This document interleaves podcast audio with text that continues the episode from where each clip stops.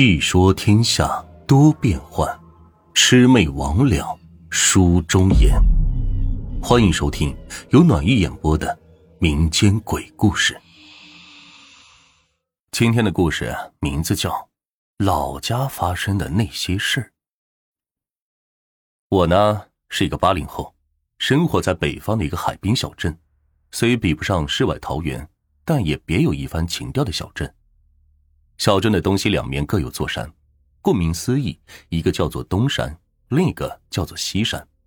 南面环海，我家住在东山脚下，可我却总喜欢跑到西山去玩。这个西山不是很高，但是很长，山上有防空洞，还有个狐仙洞，也有很多的传说。描述的也差不多了，该讲正题了。我这人呢，从小就怕鬼，我觉得这跟家庭因素有关。我上小学的那个时候，我爸买了个录像机，每天下班之后他就放录像看，还总喜欢看鬼片我一开始也不知道，就傻乎乎的跟着看，结果就把我给吓坏了。从那之后，一到晚上我就害怕，这种情况一直延续到了我十五六岁的时候。先讲一个热热身啊，各位听众，我呢在这儿不能跟大家说是什么亲身经历，因为这里边呢限制很多。那咱们就开始讲啊。那是我小学的时候，应该是五年级吧。那个时候还没有网吧，电脑都很少能见着的。我们那个时候沉迷街机游戏，什么拳皇、恐龙岛、什么合金弹头，还有空战等等。甚至早上五点多的时候就跑到游戏厅里，玩到快七点才恋恋不舍的去上学。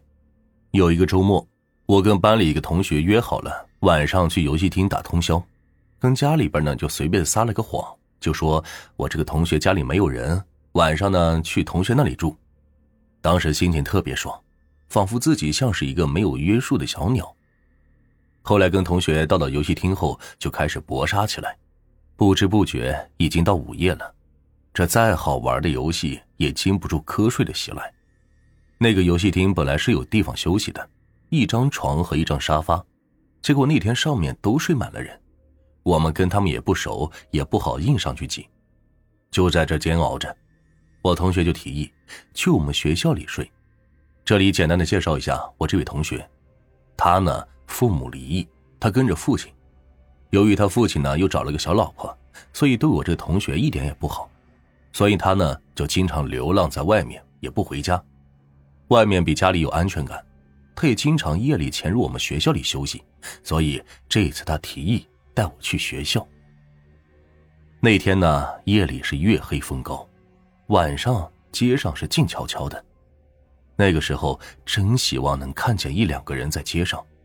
事实证明，空旷的大街只有我跟同学俩在行走。远远的就望见学校大楼，这楼上一扇扇黑洞洞的窗户看着好陌生。风吹着操场上的大杨树沙沙作响。还有那些新栽的柳树，歪歪扭扭的，好像在对我们张牙舞爪。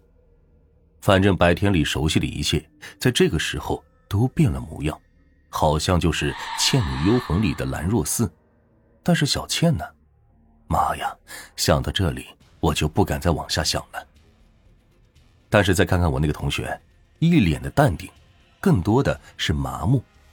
或许在他眼里，传说中的鬼神远不及现实中的他爸爸残忍。他爸打他下手很重的，稍微犯点错就狠狠的打他。哎呀，就这样，我跟着他很轻易的翻过了学校大门，然后猫着腰跑到了教学楼下。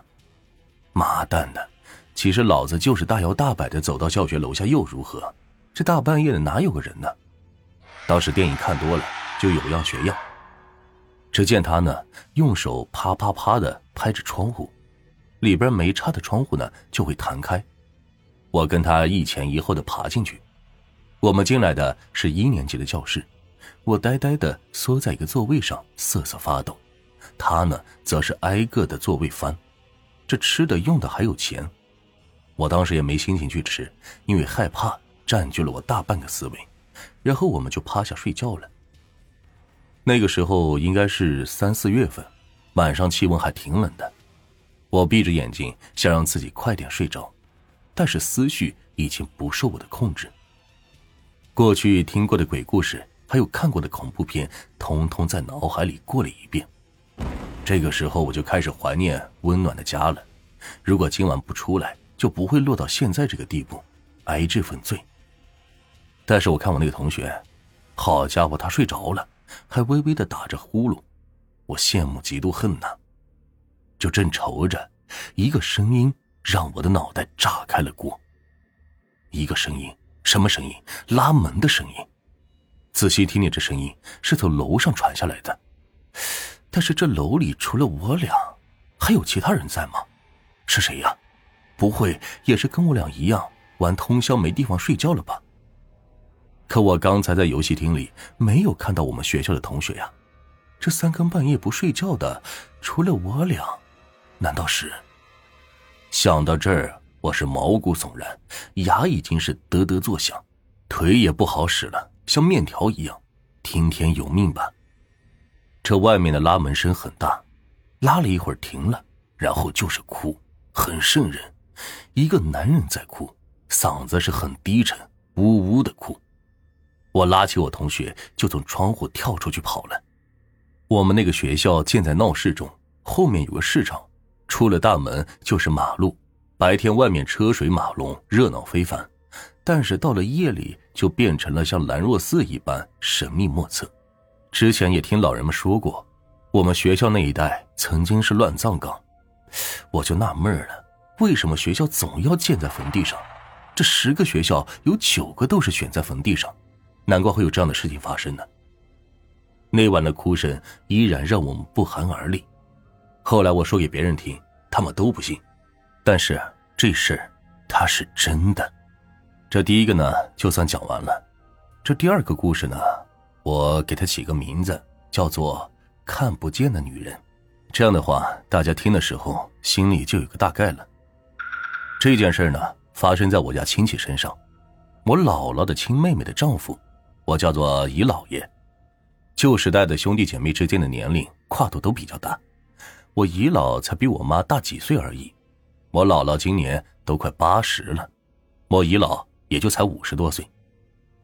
也是在我上小学的时候，那个时候单位都没下岗，我姨姥爷也在我妈的那个单位上班，他主要工作呢是类似于维修工，整天就是修修补补，我们家的大门垛都是他给修的。上次回家看，已经裂了深深的一道缝隙，岁月无情呐。我那个姨姥爷长得高大威猛，红红的脸始终给人不怒自威的感觉。那个时候，我总感觉他跟《三国演义》里的关羽很像，所以平时也很怕他。他每次见到我呢，也都会呵斥着开开玩笑，用满是老茧的大手拍拍我。就是这样一个阳气十足的纯爷们，你们想到吗？竟然会死的不明不白的。这事儿还是听我家里人说的，因为那个时候我还小，有些场面怕吓到我，就没过去。一开始跟平常一样。我那姨姥爷白天上班跟正常人一样，下班回到家之后就显得不太正常了，整个人变得很狂躁，自言自语的来回走，像是在找什么东西。忽然光着脚跑到我们屯子里一口井旁边，就往里边跳了。幸好呢，当时被邻居们看到，给救起来了。这送到家里之后，还是在那自言自语，很狂躁。我姨姥跟她的两个女儿都吓得不知所措。后来他嚷嚷着是渴死了，渴死了，就跑到厨房里烧了一锅开水，用瓢舀起来就咕咚咕咚的往肚子里灌，这烫的呀，他呼吸的声音像是拉风箱一样响。这喝了几瓢开水之后，又捧着一瓶醋给灌下去，然后就躺在地上打滚我姨姥就赶紧跑到小卖店给我姥姥打电话求助，我姥爷骑着自行车匆匆是赶去了。我姥爷身材太单薄，被他压在身下，差点给掐死。